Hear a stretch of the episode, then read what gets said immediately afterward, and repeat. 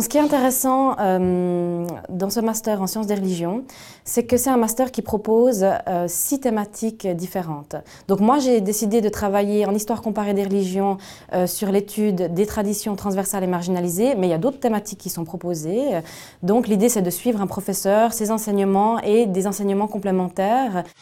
Les enseignements sont très diversifiés, c'est-à-dire qu'on a par exemple mythe, rite et histoire, donc c'est que des cours avancés, ou alors on a l'étude des états altérés de conscience, ou alors euh, l'étude des, euh, euh, je dirais, des cours plus théoriques en épistémologie et historiographie des sciences des religions. Et on a aussi des, cours d'anthropologie visuelle qui sont très pratiques, c'est des cours avancés, filmer les rites on a la possibilité de se former euh, dans le domaine de l'audiovisuel pour des recherches ethnographiques à l'étranger. Ce qui est intéressant, c'est l'ouverture à l'interdisciplinarité. La recherche euh, se situe à mi-chemin entre l'histoire, l'anthropologie euh, et puis les sciences politiques.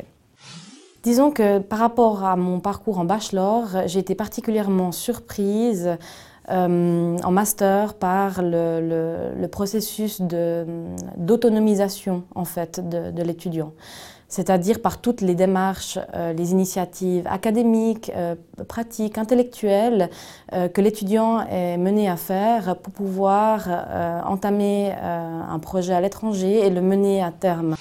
Euh, j'ai décidé de partir euh, au Mexique parce qu'on avait abordé un petit peu en cours les problématiques en lien avec euh, l'étude de l'articulation du religieux et du, politique au Mexique, dans la région du Chiapas. Et puis, j'ai travaillé sur une ONG missionnaire, œcuménique, qui travaille dans le domaine du dialogue interreligieux et qui travaille en partenariat avec une institution suisse qui est établie à Lausanne.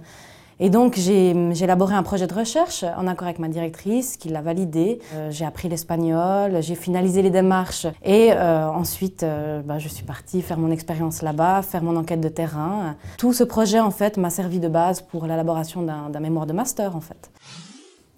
Donc au fait, pour la suite, euh, j'ai divers projets. Euh, le premier, ce serait euh, de continuer dans le domaine de la recherche. Donc s'il y a des possibilités à ce niveau-là, de faire une thèse en histoire comparée des religions et en sciences sociales, toujours sur des thématiques en lien avec l'Amérique latine.